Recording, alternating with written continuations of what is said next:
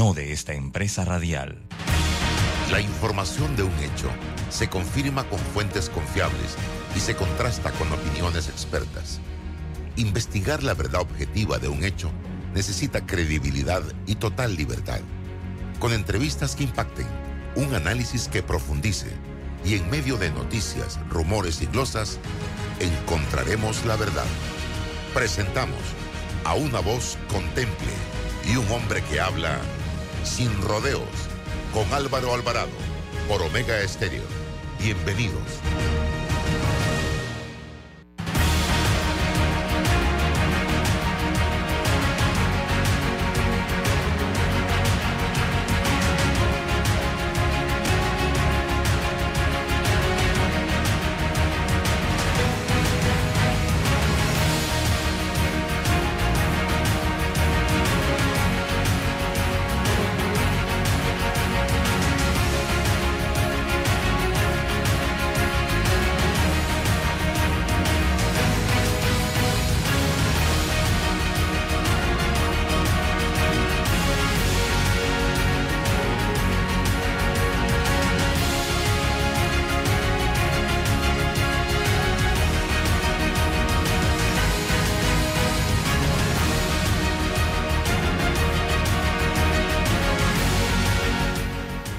Mis amigos? Tengan todos muy buenos días, bienvenidos. Este es su programa Sin Rodeos a través de Omega Estéreo, emisora con cobertura nacional. Gracias por acompañarnos a partir de este momento.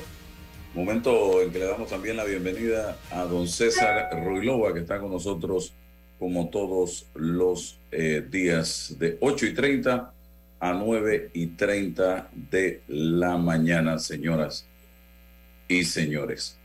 Bien, eh, increíble lo que está pasando con el fentanilo, eh, un medicamento, una droga que es utilizada por los profesionales de la medicina, pero al mismo tiempo para preparar, eh, señoras y señores, drogas muy poderosas y que hoy en día son una preocupación a nivel internacional por el daño que está causando en la salud de muchos jóvenes en el mundo, principalmente en Estados Unidos, porque se procesa en México y es enviada a Estados Unidos.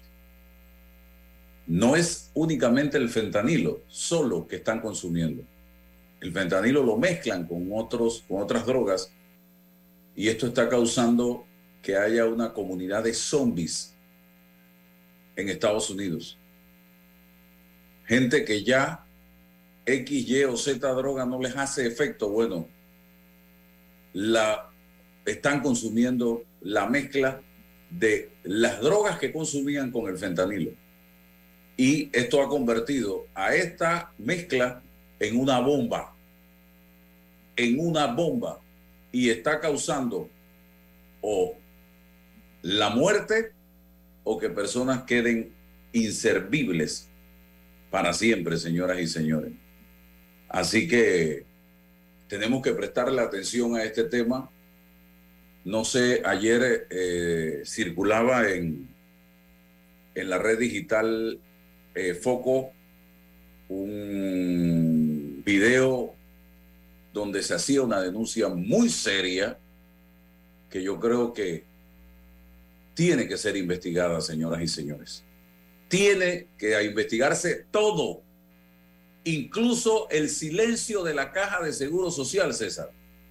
Porque aquí se está hablando no de un producto que se desapareció de la caja la semana pasada. Aquí se habla de un producto de 10 mil dosis de un producto que se desapareció de la caja hace cinco meses. Y hoy nos enteramos nosotros por los medios de comunicación. No porque el Seguro Social llamó a una conferencia de prensa para hacer la denuncia pública de lo que estaba pasando. Y ahora, ayer, fue que entró el Ministerio Público a hacer las pesquisas internas. Y todo producto de lo que está hablándose con insistencia en los medios de comunicación social. Porque esto no se manejó adecuadamente. Y si esto está pasando, es por falta de controles en la caja de seguro social. Y si ya se atreven a robarse, a hurtar, que es el término correcto, 10 mil dosis de un producto que puede estar en el mercado, hacía el fentanilo, el mismo producto entre 100, 200 dólares en 10 mil dosis. ¿Usted qué cree, don César y amigo que me está sintonizando en este momento, qué pasa con las medicinas normales? ¿Qué pasa con los equipos? ¿Qué pasa con los insumos? ¿Qué pasa con los reactivos? ¿Qué pasa con los materiales o productos de limpieza, con la comida, con productos de oficina, con todo en la caja de Seguro Social? Y no solo en la caja, en las instituciones del Estado panameño. Ante la falta y la ausencia de controles. Y veo ayer a un presidente que yo no sé si el presidente realmente tiene el entusiasmo de ser presidente de este país. Porque en estos días le preguntaron por la candidatura de Martín Torrijos y el presidente él es mayor de edad. Ayer le preguntaron por el fentanilo, que el Ministerio Público decida e investigue. ¿Dónde quedó la energía del presidente de la República, Laurentino Cortizo? ¿Será que se quedó rezagada al taburete donde estaba sentado? Porque no siento hoy que tenemos un capitán de barco. En esa caja de seguro social están pasando cosas muy, pero muy feas y muy raras. Pero ellos están ahora empeñados en una licitación para comprar oxígeno, para comprar una planta de oxígeno y ahora la caja que no puede cuidar la medicina, dedicarse a fabricar oxígeno, señoras y señores. Porque, ¿saben ustedes cuánto cuesta? 101 millón de dólares esta planta para fabricar oxígeno, estas plantas. Y no podemos cuidar los medicamentos. Y las máquinas o los equipos para hacer exámenes en la caja no sirven en muchas de las regiones del país. Entonces, esto es un desastre. Y encima tenemos la presión, señoras y señores, de nada más y nada menos que el programa de vejez, invalidez y muerte, de la invalidez, vejez y muerte, que nos está respirando en la nuca. Y miren lo que está pasando en Francia, donde se ha anunciado por parte del presidente Macron el incremento en dos años para las mujeres y dos años para los hombres en la edad de jubilación y, Francia está prendido en este momento. Miren lo que está pasando en Colombia, donde el señor eh, Petro está también iniciando una reforma al sistema de pensiones. Y por ahí va usted a ver lo que va a pasar. Aquí ni siquiera nos importa en lo más mínimo tocar ese tema. El país anda a la deriva. Don César Relova. Lo escucho. Sí, Álvaro, buenos días. Buenos días a Roberto Antonio, que está en controles. Buenos días a todos los que nos escuchan en la mañana de hoy, viernes 17 de marzo, Álvaro. Se nos va la semana, se nos va el mes y entramos ya al segundo trimestre del año 2023, con las consecuencias que tendrá esto. Álvaro, varias, varios puntos. No es un simple hurto, para nada. Esto no es tan simple como decir que se hurtaron unos, eh, eh, eh, bueno, son opiáceos.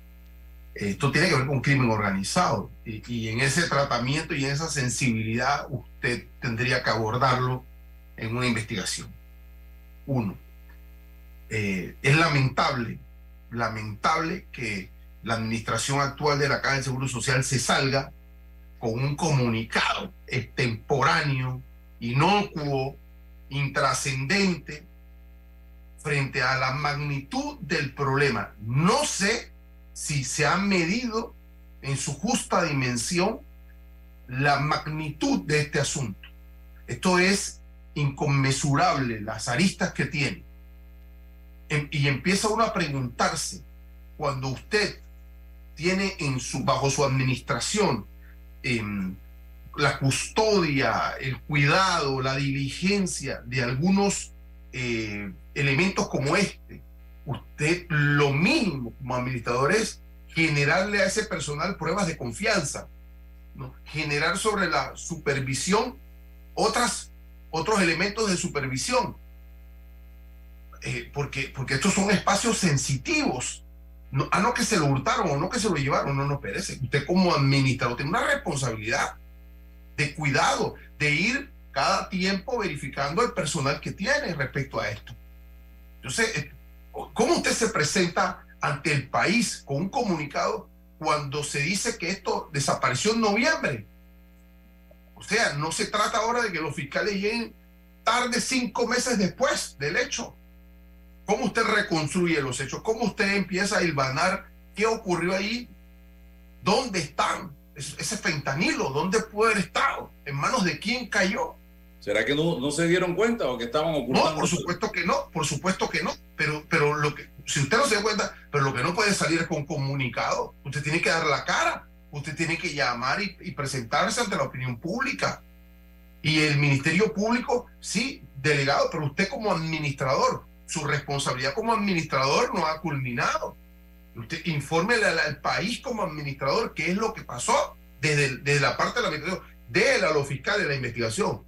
Y, el Ministerio Público, aunque generó una reserva, tiene que decirle al país por lo menos algunas informaciones, si se está adelantando, si se está, qué, sé yo, sin, obviamente sin advertir algunas pistas, pero, pero nada, estamos en silencio, estamos en agua confundidos. Tiene que existir controles, tiene que existir transparencia de información. O sea, esto es una cosa como, como, como kafkiana, Álvaro. Te lanzan un comunicado para decirte, sí, ya el Ministerio Público está, está investigando. Esa es la parte del delito. Y la parte de la administración, o sea, cuáles fueron los protocolos de custodia, cuándo ocurrió esto, cuánto fentanilo hay. O sea, elementos que nos indiquen a nosotros, por lo menos en, lo, la desesperanza de estar tranquilos con nuestros hijos que están en la escuela. ¿Ya? Entonces, em, eh, eh, esto es muy serio, muy sensitivo y, y como todo, pues, ah, ya se está investigando. Eh, ah, no, va a haber un proceso. Ojo con la parte administrativa y la responsabilidad que tenemos como administradores. Esto es un llamado a los administradores del Seguro Social a que le rindan al país una, cuenta sobre esto, no ese comunicado paupérrimo, intrascendente. Entonces, basta de esto tenemos que ser más serios, por favor. Tenemos que ser más serios y, pedir cuenta. Las organizaciones vinculadas a, la salud que han dicho, nadie dice nada. Yo puedo, está muy bien discutir tus derechos para, de, sobresueldo, de cosas, pero también estas cosas que tienen que ver con la administración y con la salud general del país. Entonces, ¿dónde están esos organismos, estas organizaciones? ¿Dónde están los médicos, las enfermeras, los trabajadores? Todo el mundo tenemos que estar qué sé yo, de pie para ver qué pasó con esto. Ya pasó lo del dietelín glicol, ahora venimos con esto, dando tumbo de administración a administración. Entonces ya basta. Álvaro, ni siquiera hablamos de, la, de la prestación de la salud. La gente se está, ah, no, venga en seis meses como urgente para una cirugía. Ni siquiera hablamos de eso. Pero es hora de poner en perspectiva el derecho que tenemos a la salud. Entonces, cuanto antes requerimos de la administración una información real, actualizada y responsable de lo que pasó con el fentanilo. No está comunicado inocuo, don Álvaro. Tengo al doctor Ernesto Pérez Valladares con nosotros, César, y amigos oyentes y cibernautas. Eh, le agradezco la oportunidad que nos da de conversar con ustedes, doctor. Y estamos hablando, iniciando este programa de algo a lo que yo creo que tenemos que prestarle mucha atención. No puede ser que en la caja de seguro social, en nuestra caja de seguro social, se desaparezcan 10 mil dosis de una droga que hoy día está siendo utilizada para producir drogas mucho más potentes que están acabando con la vida de nuestros jóvenes en el mundo y que en Estados Unidos, por ejemplo, es una gran preocupación para ese gobierno a raíz de que hay zombies caminando por la calle y mucha juventud muriendo por el consumo de estas bombas eh, de droga. Y en Panamá sacamos un comunicado, ahora resulta que eso pasó hace como cinco meses y quién está separado del cargo, quién estaba bajo el control de esta droga, quién supervisaba esto, cómo eran los inventarios, qué se está haciendo realmente para ver dónde está eso y que no esté circulando por las calles de Panamá. Bienvenido, doctor. Gracias, mucho gusto siempre estar con ustedes y conversar un rato sobre ese y cualquier otro tema. Bueno, la verdad, yo sí vi como un poco débil la, la aclaración que hizo en su momento el presidente de la República, pero él tiene razón en el fondo, es decir, este es un tema que le compete al Ministerio Público. Y el Ministerio Público, fíjate que sus actuaciones las trata de mantener muy en reserva, quizás para no perjudicar las investigaciones. Estoy pensando en el caso de la niña aquella que se perdió por, aquí en San Miguelito, arriba de la tumba arriba, arriba del corredor, que también tienen una especie de, de reserva del sumario y yo tengo que entender que eso es producto del procedimiento para evitar que se filtre información o que se, de, o que se de alguna manera se destruyan algunos elementos de juicio. Claro, a mí me parece que en el caso del Seguro Social es evidente que quien estaba al cargo del depósito, quienes eran responsables de la custodia de esa droga, deben ser señalados de inmediato, es decir, y tienen que ser investigados de inmediato y al mismo tiempo me parece a mí que la ciudadanía tiene derecho a saber cómo es posible que esa droga haya desaparecido de la forma como ha desaparecido y que se hayan demorado cinco meses en darse cuenta. Yo estoy de acuerdo con, ese, con esa preocupación, pero entiendo pues que en muchos de estos casos la reserva del sumario que le dicen o, la, o el secreto de la investigación hay que mantenerla para poder adelantar. Doctor, estamos hablando de la caja y comienzo con ese tema inmediatamente, que no un tema del cual no debemos cansarnos de hablar como país. Hoy Francia está inmerso en una crisis producto de la revisión de la edad de jubilación. Sí. Colombia va camino a esa crisis porque se está planteando la revisión. Panamá ni siquiera hemos empezado realmente sobre la mesa a discutir alternativas y pareciera que estamos pateando la pelota para el próximo gobierno, por el temor a lo que pueda pasar al costo político, un término muy trillado en este país. Doctor Pérez Valladares, ¿qué hacemos? Yo creo, Álvaro, que yo creo que cuando un ciudadano asume la responsabilidad de dirigir el país, tiene que darse cuenta que no está en un concurso de belleza. Es decir, eh, las cosas que hay que hacer por el bienestar de los asociados, por el bienestar de la ciudadanía, hay que explicarlas, sí, muy explicadas, sí, pero hay que hacerlas. Es decir, yo no, yo no creo en este tema del costo político. Además, eh, el costo político en todo caso sería para el presidente Cortizo, que no está corriendo para ningún puesto de elección. De manera que él pudiera haber llevado adelante una propuesta de reforma que es absolutamente necesaria ineludible que no hay forma de evitar que se dé para poder salvaguardar la posibilidad de las jubilaciones y pensiones de los asegurados. Yo, eh, bueno, tú sabes, cada maestro tiene su librito y cada cual actúa de acuerdo a su criterio y su personalidad, pero a mí me parece que todavía estamos a tiempo de iniciar un diálogo de fondo e iniciar, empezar a, a gestionar los correctivos necesarios para que el programa pueda subsistir. ¿Cómo está? Lo primero que hay que saber es que como está, no puede subsistir. Eso se hundió. O sea, está, está sobrando ese barco, cada día toma más agua y va al fondo. Eso, no, eso se va a hundir. Entonces hay que buscar alternativas, eh, o paramétricas, o por otro sistema, o de alguna manera eh, el Estado haciéndose cargo de algunos de, de los temas más difíciles de las jubilaciones. Pero las alternativas tienen que plantearse y hay que tomarlas ya. César.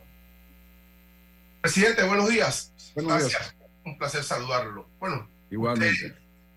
Dice que dijo que eh, podemos hablar de otros temas. Vamos a hablar de la política. Presidente, en, en términos de en términos de las elecciones um, existen dos, dos caminos en términos de cambio y en términos de, de continuidad.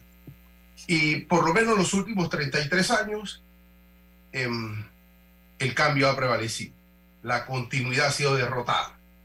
Desde su posición actual, ¿qué lo hace pensar que en este proceso de cara al 24 prevalecerá la continuidad? Bueno, realmente todos los procesos electorales son diferentes. Tú no puedes eh, decir que todos son la misma cosa, que todos tienen el mismo resultado. Eh, incluso hay imponderables y hay cosas que uno no todavía no podemos. Nosotros tenemos en este momento una cantidad de variables en el panorama político electoral que es muy difícil asegurarse de una forma u otra.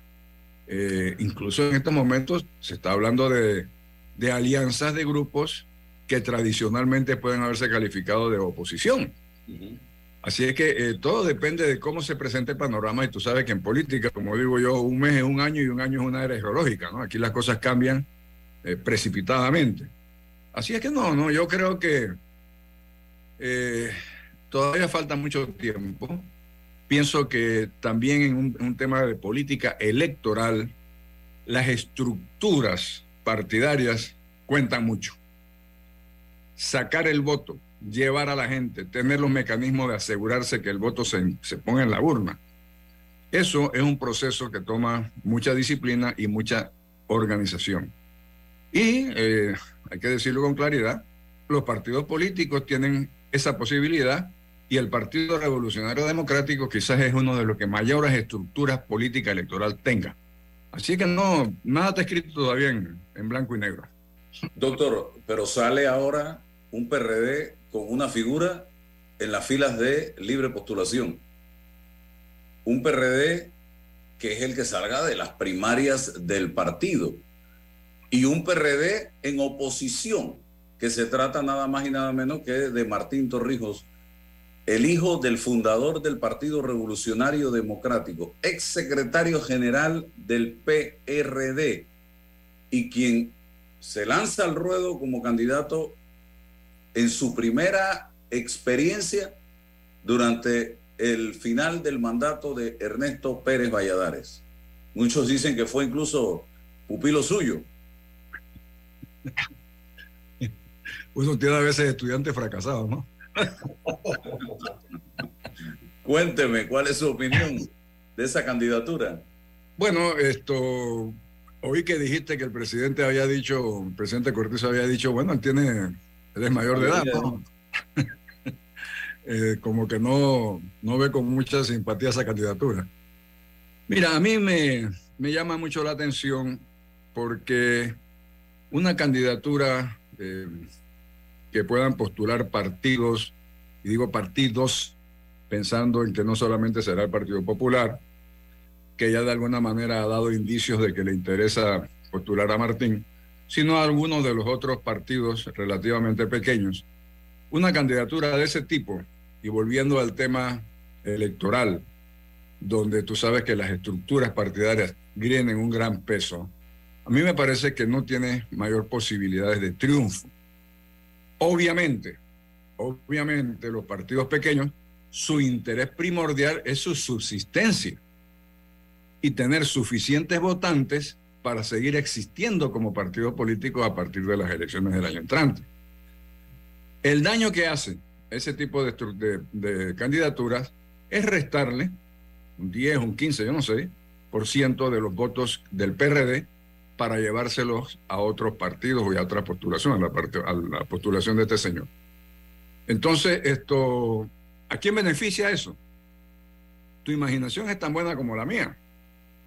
Pero yo veo que uno de los grandes beneficiarios, por, decirte algo, podría ser Rómulo Ruz, que fue el que llegó muy cerca de triunfar las elecciones y que mucha gente dice que sigue siendo el candidato de un grupo de personas que se sienten más confortables con él que con las candidaturas del, del PRD. No sé, yo verdaderamente no entiendo cuál es la posición y qué ha motivado a Martín a hacer esto, pero obviamente es un daño que le está haciendo al partido que fundó su padre. Usted salió a acompañar al vicepresidente Carrizo el día de su postulación. ¿Qué lo lleva a usted, doctor Pérez Valladares, a respaldar, si es que ese es el caso, una candidatura como la de José Gabriel Carrizo? Yo creo que es un buen candidato, yo creo que es un joven que tiene capacidad para hacer las cosas que hay que hacer. Creo que muchas de las cosas que se le endilgan son falsas. Creo que ha, sido, ha habido una gran falta de comunicación y transparencia en decir las cosas como realmente son. Yo conozco bastante de esos, sé que no, no son ciertas la mayoría de la, la inmensa mayoría de las cosas que le endilgan, y creo que podría ser una buena opción. Y al, sentido contrario, vamos a verlo de la otra forma. ¿A quién voy a apoyar yo? A ver, cuéntame, del panorama político.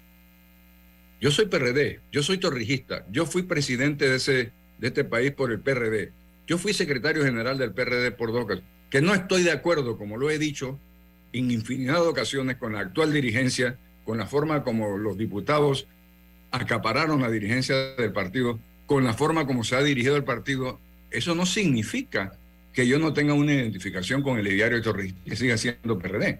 Al contrario, significa que tenemos que hacer un gran esfuerzo por corregir esas cosas. Y pienso que eh, Gabriel, José Gabriel Carrizo tiene la capacidad, eventualmente, de corregir las cosas que nos están molestando a muchos de los que somos miembros fundadores del PRD. Entonces, entre Martín y, y Gabriel Carrizo, José Gabriel Carrizo, usted se decanta por José Gabriel Carrizo. Ah, sin duda, sin duda, eso no te quepa ni la menor duda. Perfectamente claro. Uh -huh. César. Presidente, eh, bueno, usted lo ha dicho y lo sigue diciendo, que los intereses de los diputados a nivel interno interfieren con el desarrollo del partido, de sus estructuras y tal. ¿Cómo, cómo coinciden esos intereses con, con la propuesta eh, y el apoyo que usted le da a Gabriel Carrizo? ¿Cómo, cómo entonces coincide esto? Eso se llama, eh, un término muy usado, realpolitik, ¿no? José Gabriel Carrizo necesita de los votos que le puedan dar los diputados para ser candidato. El tema de la dirigencia en manos de los candidatos eventualmente se tendrá que evaluar y ver. Pero obviamente este no es el momento de entrar en enfrentamiento con las personas que lo pueden ayudar a ser candidato del partido. Él tiene que tener eh, un buen manejo político, él tiene que tener entendimiento con ellos, tiene que tener muchas conversaciones con ellos para que estén claros de que la actual situación del PRD no es la mejor, de que hay que buscar la forma de cambiar, de que tenemos que buscar la forma de cómo se eligen los diputados de la Asamblea, que es verdaderamente el verdadero problema de la Asamblea y de la forma como está actuando. Si nosotros no hacemos esas reformas, nosotros, no digo país, no hacemos esas reformas, nosotros vamos por un camino hacia un precipicio y un enfrentamiento social. Yo creo que él tiene conciencia de que eso hay que hacerlo en su momento. Eh, creo que se perdió una linda oportunidad al inicio de esta administración para poder hacer alguna reforma en ese sentido. Las razones por las que no se hizo, no las sé, no las conozco, no las critico, pero creo que son absolutamente necesarias y más necesarias cada día. Siempre... ¿Ibas a decir algo, César? Sí, es que precisamente cuando conversamos de, estos, de estas transformaciones estructurales, apuntamos precisamente al Parlamento, que son los que están impidiendo de una u otra forma el desarrollo de, de estas transformaciones. Y con una sociedad inmediatista, eh, aquí analizamos la coyuntura y olvidamos lo de la estructura, presidente. O sea, pero si, si por el pragmatismo, como usted me dice, tengo que acompañarme, es, cierto, pero ¿y después qué? Bueno, después tiene que haber un gran diálogo nacional. Yo creo que nosotros debemos a ver, quizás estas circunstancias nos ayudan a madurar política y cívicamente a la sociedad. Porque nosotros tenemos que aprender a votar, nosotros los panameños. Tenemos que aprender a votar y saber que el voto nuestro determina el futuro mío y el de mis hijos. Que de alguna manera lo que yo haga, porque es que este me cayó mal, porque es que no me saludó, porque es que no me dio nada, ese tipo de actitud va a marcar el futuro de tus hijos. Y lo va a marcar negativamente. Nosotros tenemos que aprender y entender que el voto es un derecho y es un deber, pero también es una gran responsabilidad. Tenemos que poder votar con civismo. Desafortunadamente, parece ser que las clases de cívica se han obviado en este país, que ya nadie es, eh, entiende, lo que tenemos en vez de ciudadanos son clienteles, un clientelismo increíble, y tenemos que luchar como sociedad para poder mejorar las cosas y evidentemente hay que empezar a hacerlo. Eso no se hace de un día para otro tampoco, ¿verdad? Doctor, lo que yo, yo, yo retomo el tema del PRD porque en el planteamiento que hizo Martín Torrijos el lunes, el martes de la semana pasada fue contundente contra la dirección del partido y allí él dejó claro las razones, motivos y circunstancias por las cuales toma la decisión de no correr por el Partido Revolucionario Democrático del cual fue secretario, que lo llevó a la presidencia y que fundó su padre. Eh, pero yo veo que dentro del propio partido no se hace absolutamente nada por, la por parte de la membresía para hacer los cambios necesarios dentro del colectivo. Y sigue precisamente la misma gente que ya lleva varios años enquistados allí, dirigiendo el destino de más de 700 mil miembros que tiene este colectivo político. ¿Qué tiene que pasar realmente en ese partido para que se dé ese revolcón del que hablaba el señor José Salvador Muñoz y vuelva gente con vocación, con amor a la política, con preparación, con capacidad, con inteligencia a dirigir los destinos del PRD? Necesitas liderazgo.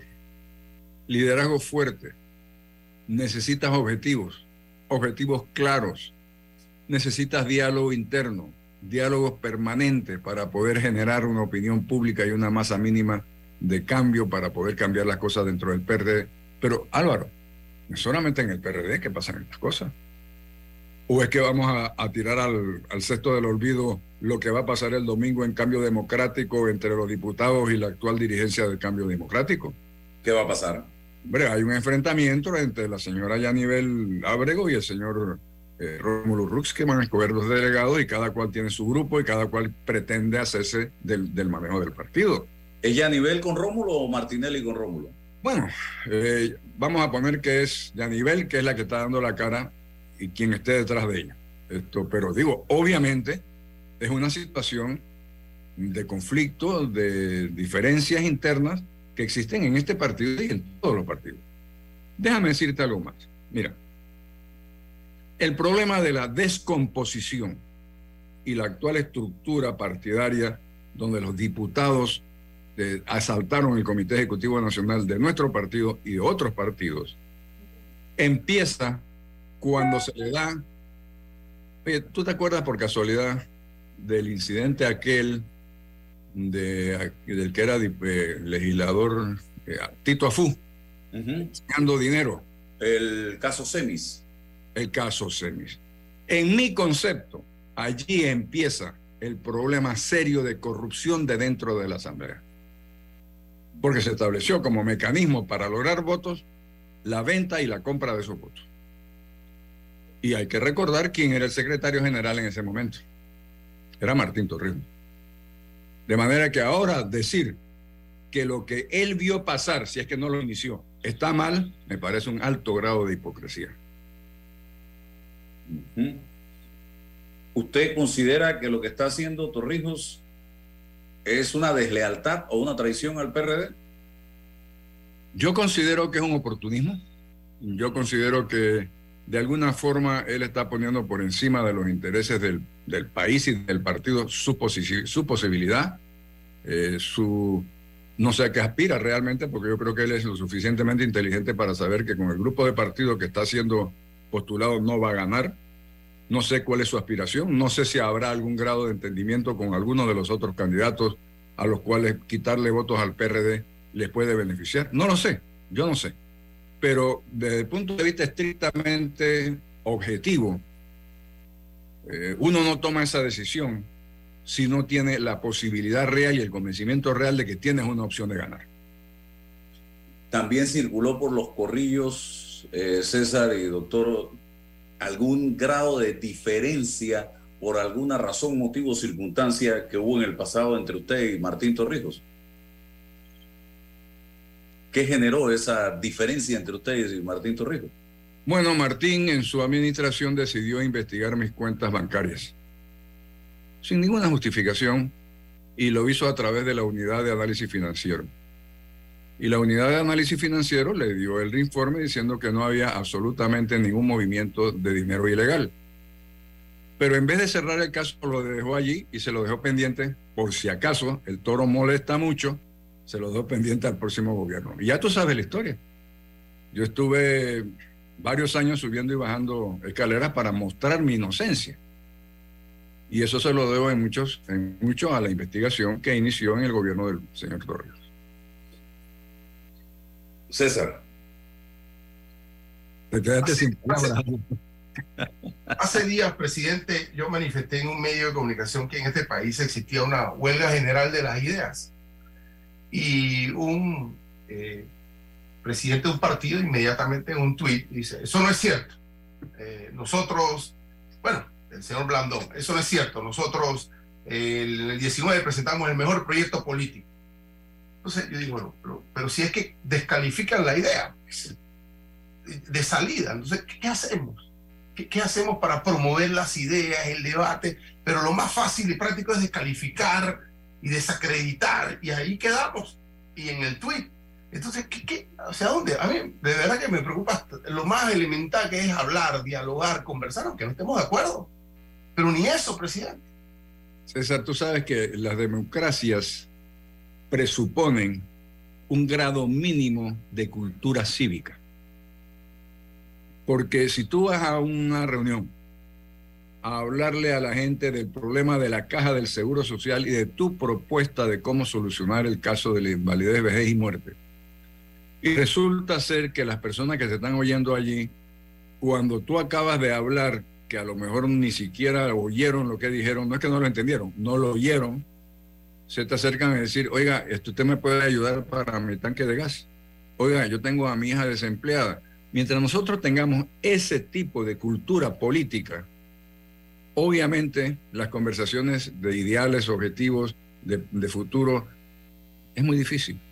El que pudo convertir aquello en una idea de, de, diálogo sobre el futuro del país fue Omar Torrijos. Y fue gracias a él que logramos cambios sociales tan inmensos como los que hizo en su administración y que logramos concretar un tratado sobre el Canal de Panamá. Pero es un esfuerzo monumental. Hay que pelear contra la incultura política, hay que pelear contra el clientelismo entronado en la sociedad y no solamente en la clase política. Hay que pelear contra la corrupción que está muy generalizada, que tú conoces igual, que todos conocemos igual. Y es, es verdaderamente un esfuerzo extraordinario el que como sociedad tenemos que hacer. Y yo empezaría, yo empezaría por hacer de la materia de enseñanza de cívica una materia obligatoria a los niveles de escuela y de colegios.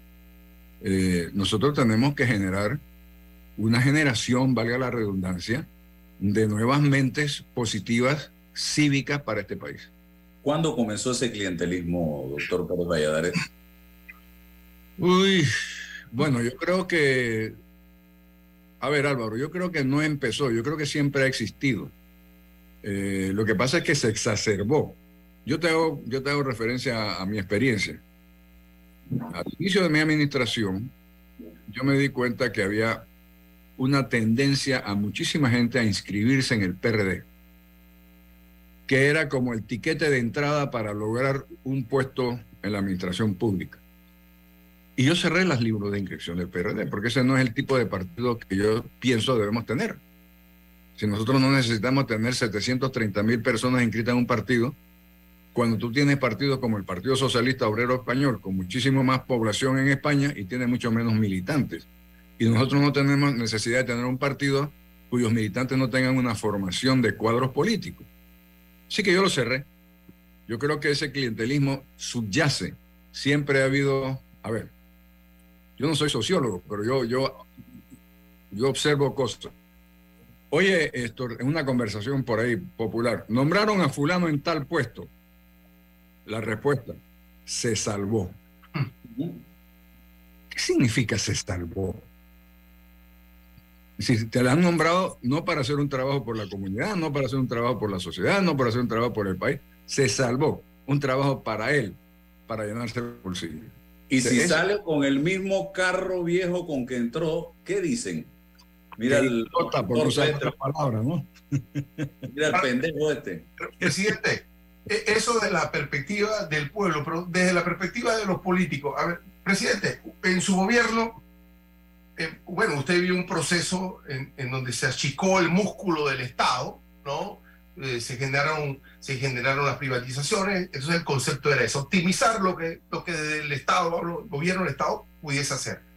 Ahora, 20 años después, eh, el Estado ha tomado músculos, pero a punta de subsidios, a, punta de estas ayudas.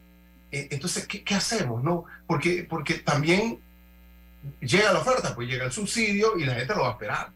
¿no? Entonces, ¿cómo desciframos esto? No estoy buscando responsables, pero ¿qué hacemos con un problema como los subsidios para evitar el clientelismo? El problema de los subsidios es que tú sabes cuándo empiezan y no tienen fin.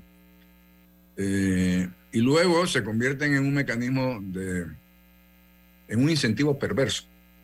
Si hay suficiente incentivo para un hogar incentivos en el sentido de, transferencias económicas a ese hogar por necesidad o por lo que tú quieras, eso incentivo lo que incentiva es, mejor yo no voy a trabajar. ¿Para qué? Si yo me estoy ganando X cantidad con esto, el dinero que me da el, gobierno, no necesito trabajar. Pero los incentivos en muchos casos se convierten, aparte de su buena voluntad inicial, se convierten en incentivos perversos. Y yo creo que, sí, en efecto, volvemos al tema del costo político un gobernante tiene que hacer las cosas que más conviene a la sociedad y en el momento y en el futuro. Nosotros no podemos seguir manteniendo la cantidad de subsidios que tenemos. Ya no nos alcanza ni siquiera la, anualidad del Canal de Panamá para pagar los subsidios. Cuando debiéramos estar pensando en que la anualidad del Canal de Panamá debe ir a la, educación para poder subir la calidad de nuestra educación y de nuestra sociedad. Presidente, ¿qué opina del 325 del combustible? Bueno, yo, eh, ahí tienes una prueba clara Ahí tienes una prueba clara. Yo te voy a contestar de esa siguiente forma. ¿Tú sabes cuánto costaba el combustible en Venezuela? Era regalado. Y ahí está Venezuela. son, son, son, precios artificiales. Tú no puedes vivir en un, en un mundo donde el Estado tiene que solucionar todo a todo el mundo. Eso no existe. Eso no existe. En ningún lado del mundo ha existido ni existirá. Doctor, eh, usted habla de que la candidatura de Torrijos puede, puede favorecer a Rómulo. Eh, Rux habla de la situación del domingo entre Yanivel y Rómulo, eh, de lo que está pasando en el PRD, pero no puedo dejar por fuera Ricardo Martinelli. ¿No lo ve usted corriendo en las elecciones del 2024? Ricardo está corriendo, es decir, obviamente que en este momento él está corriendo. El tema no es que si va o no va, el tema es si lo dejan o no lo dejan correr. ¿Quién? Bueno, si lo inhabilitan o no lo inhabilitan, para ver más claro. Si hay un fallo inhabilitándolo, bueno, obviamente entonces no podría correr. Eh, y es que por eso te digo, Álvaro, que hay muchísimos imponderables, hay muchísimas variables que no podemos todavía señalar absolutamente nada porque no sabemos lo que va a pasar. Eh, tú te imaginas, vamos a ver un escenario teórico. Suponte tú que este domingo la señora Yanivel le gane la mayoría de los delegados al señor Rómulo Rossi en consecuencia coge el control del cambio democrático. Evidentemente, si Ricardo corre, yo creo que habría una alianza del RM con cambio democrático. Pero ¿y si no corre? ¿Por qué no puede correr? ¿Qué pasó? ¿Quién va a ser el candidato del cambio democrático? Yanivel. Entonces, hay tantos imponderables, ¿cierto? 500 mil seres humanos hay, 300 mil por uno, 300 mil por Pero con opciones y posibilidades. Entonces, pero al final del día, la gente vota por un C, por una persona. ¿Quién pues? Si no tenemos todavía los nombres puestos eh, eh, en la papeleta. Y los misiles que ha disparado el gobierno de los Estados Unidos a través del Departamento de Estado contra Ricardo Martinelli, ¿cómo los ve usted? Y la importancia. Yo no, veo que haya, absolutamente nada nuevo en eso. Yo creo que esto, el hecho de que lo hayan declarado, sé que. Eh, eso son políticas del Departamento de Estado. Eh, bueno, ellos sabrán y tendrán su razón para hacerlo. Yo no veo absolutamente ninguna novedad en, en, ese tema. Lo único que sí uno llama la atención es lo que se, entre líneas se dijo, ¿no? Es decir, si Ricardo Martinelli corre y gana, al día siguiente los Estados Unidos pone manteles y servilletas de, hilo para recibirlo. O sea, es evidente entonces que no es un tema de moralidad, sino un tema de intereses. Y eso tenemos que tenerlo claro. Y en consecuencia, no es los Estados Unidos quien nos va a venir a solucionar nuestro, nuestro problema político interno, lo solucionamos nosotros los panameños. Y ellos actuarán de acuerdo a sus intereses, no a los nuestros. ¿Qué vaticina usted de Panamá gobernado cinco años nuevamente y bajo las condiciones en que estamos, que mucha gente dice que voy a tener más, nos están diciendo que te voy a meter plata en el bolsillo bajo un gobierno de Ricardo Martinelli. Eso es alimentar el clientelismo, ¿cierto? Con una diferencia. Ahora no hay el dinero que pudo haber habido en aquel entonces. Ahora las circunstancias son diferentes. Ahora no es posible la cantidad de infraestructura y obras públicas que hizo con la deuda que hemos tenido que adquirir. De manera que, bueno, es la ilusión de la gente, eh, es la, tú sabes, la, eh, el show, eh, verdaderamente, por eso yo decía al principio, que la gente tiene que aprender a votar, tiene que aprender a evaluar, tiene que aprender a ver la realidad de lo que está pasando en su país y en su casa antes de emitir un voto sentimentalmente. Doctor, esa alianza a la que se, están refiriendo por ahí eh, entre Carrizo y Martinelli, que han denominado Cama, ¿usted la ve? Entre José Gabriel Carrizo y yo sería el primero en alejarme totalmente de, ese, de esa candidatura. No hay ninguna posibilidad de que eso se dé.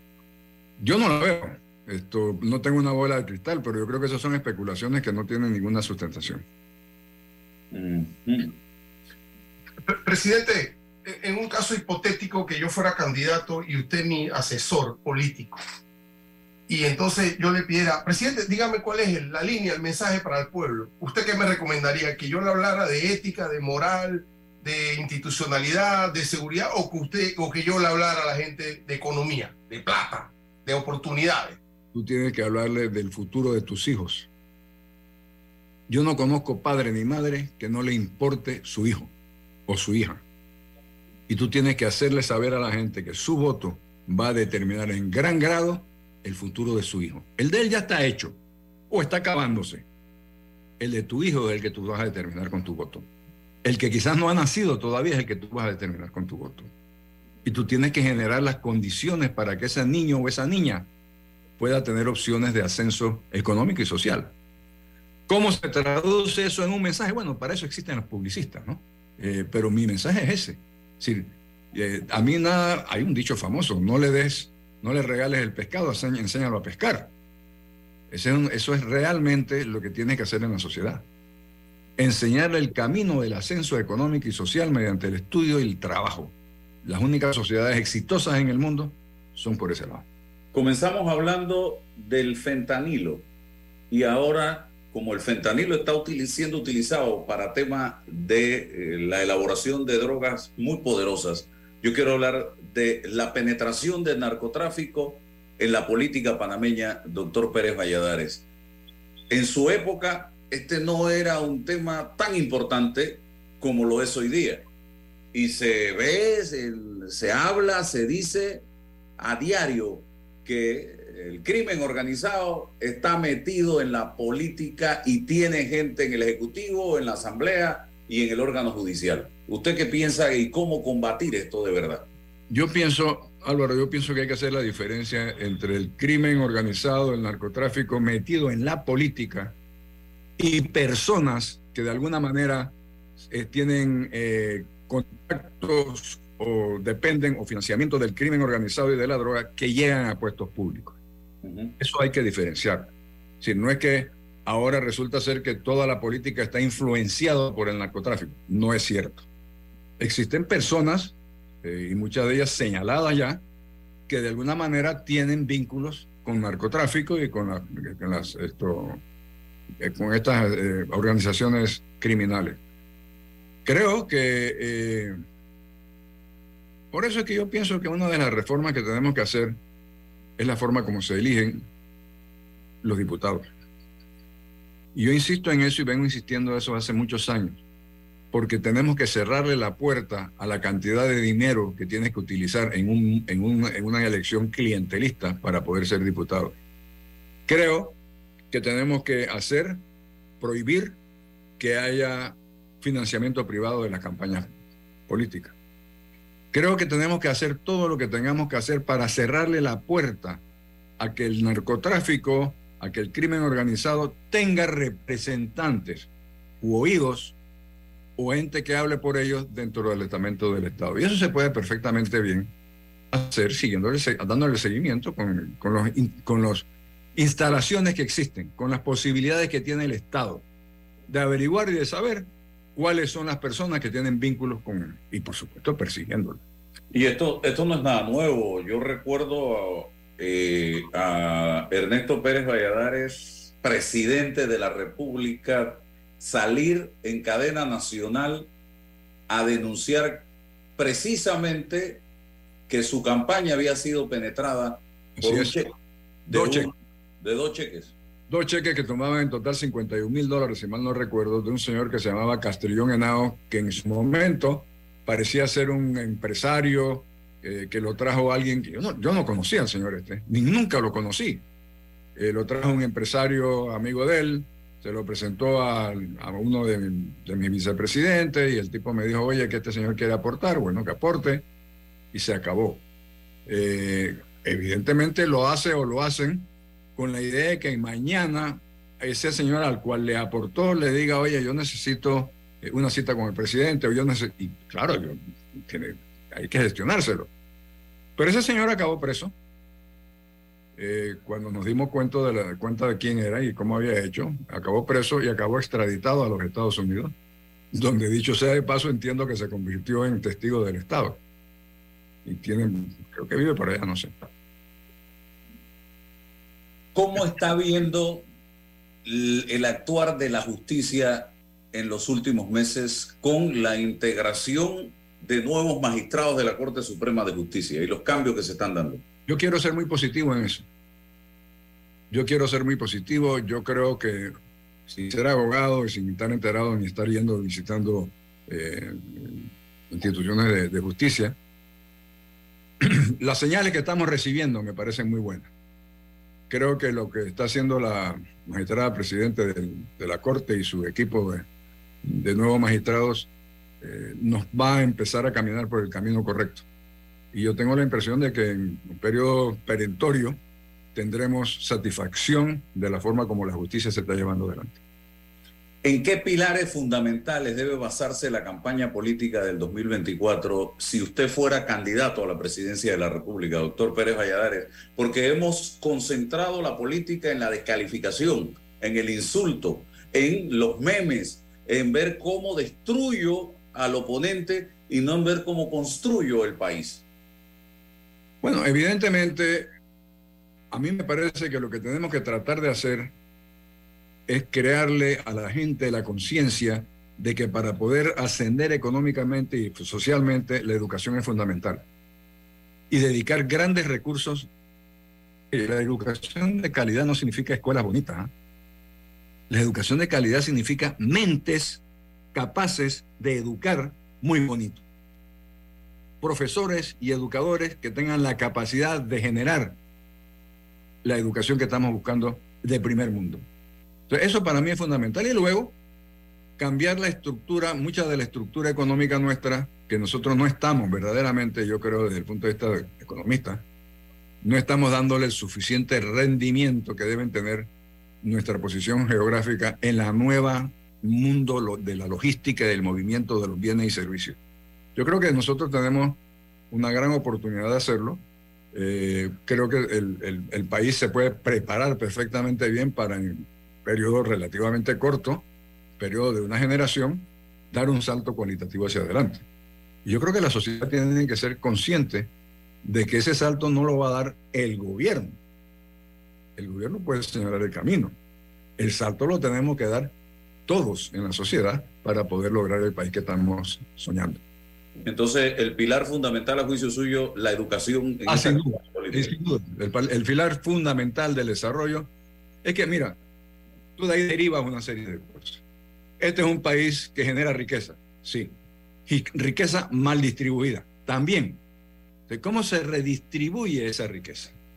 Evidentemente, una de las formas de redistribución de riqueza es la inversión social y la inversión social particularmente en educación y salud. Entonces, ahí, ahí o sea, no hay, no hay nada nuevo en este mundo que no, sea, no sepamos cómo hacerlo para lograr ese salto cualitativo de la sociedad. Cierro por mi parte en lo que llevamos de gobierno, de democracia después de la invasión, no voy a hablar de, del antes, ningún partido en el gobierno se ha podido reelegir. ¿Usted cree que en esta oportunidad ocurrirá el milagro? Yo no creo que es milagro. Yo creo que es posible. Los milagros no son ni posibles ni probables. ¿Y por qué? ¿Y qué hay? ¿Qué condiciones se están dando para que esa posibilidad se dé? Bueno, porque yo pienso que nosotros tenemos el mejor candidato. Yo creo que es un muchacho capaz, inteligente, bien preparado, con experiencia. Creo que es el mejor candidato de lo que se, de lo que se vislumbra ahora mismo. Bueno, César quiere decir algo ya para cerrar. Eh, eh, presidente, yo, estoy, leyendo... estoy, dispuesto a ser tu asesor político. Lánzate. Estoy leyendo el libro primero para ver qué me va a decir el asesor. Claro, cómo no, gracias. Presidente, eh, puntualmente una reflexión sobre turismo, cultura y um, libre postulación, por favor. La libre postulación, me parece, vamos a empezar por el final, la libre postulación me parece a mí es una oportunidad de las democracias que le da a las personas que no se quieren afiliar a ningún partido político. Pero aquí eso se ha tergiversado, es decir, ahora resulta ser que son de libre postulación miembros de partidos políticos. Obviamente es una negación de la libre postulación, eso no es libre postulación, eso es oportunismo político. Eh, ¿Cuál era la otra, el otro punto que cultura, Cultura porque todo lo monopolizamos en el debate político y dejamos la cultura por fuera. tú sabes, la cultura yo, lo que pienso es que el civismo tiene que pasar por crear el deseo de ser culto, no solamente desde el punto de vista político, sino leer. La lectura se nos ha quedado a nosotros en los chats. Es decir, no, no, nosotros tenemos que entender que, y tiene que ser en la escuela, que la lectura es absolutamente necesaria en la formación intelectual de la persona. Y yo creo que sí tenemos, hombre, ayer yo hablaba con un señor, mira, anoche, con un señor que tiene me dijo 92 años. Un señor que generó en el Perú, eres peruano, una inversión de 16 mil hectáreas sembradas de, ¿cómo se llama? De, hombre, bueno, hizo una inversión monstruosa en el Perú, le fue muy bien, la vendió y ahora se ha venido a Panamá y está creando aquí eh, unos centros de procesamiento de pescado en Bacamonte, ¿Qué es lo que a él le gusta. Y me decía, mire, yo me he dedicado a buscar jóvenes, hombres y mujeres, ingenieros, ingenieras, eh, técnicos, electricistas, para formarlos. La calidad humana que ustedes tienen en este es extraordinario. Yo estoy feliz de venir a invertir en este tema porque sé que va a ser exitoso dado la calidad humana que tengo. Entonces, tienes el material tenemos el material, tenemos que aprovecharlo, tenemos que moldearlo, tenemos que hacerlo productivo, tenemos que hacerlo lo mejor posible. Así que yo creo que yo soy muy optimista en el futuro del país. Yo no soy de los que piensan que estamos mal y que vamos a papear, yo creo que al contrario. Yo creo que eh, como toda la vida es relativo, mídete, mídete tu país, Panamá, mídelo con el resto del área. Y date cuenta que este es un país privilegiado y que los panameños tenemos la opción de verdaderamente tener un gran país. Tenemos que aprender a separar el trigo de la cizaña, simple y sencillamente. Sin duda. Y eso en las elecciones es muy importante, a través del voto, comenzar por ahí. Así Gracias. es. Gracias, doctor Pérez Valladares. Dios me lo bendiga. Hasta luego. Bien, eh, eso es todo por hoy entonces. Nos vemos el lunes si Dios así nos da permiso. La información de un hecho se confirma con fuentes confiables y se contrasta con opiniones expertas. Investigar la verdad objetiva de un hecho necesita credibilidad y total libertad.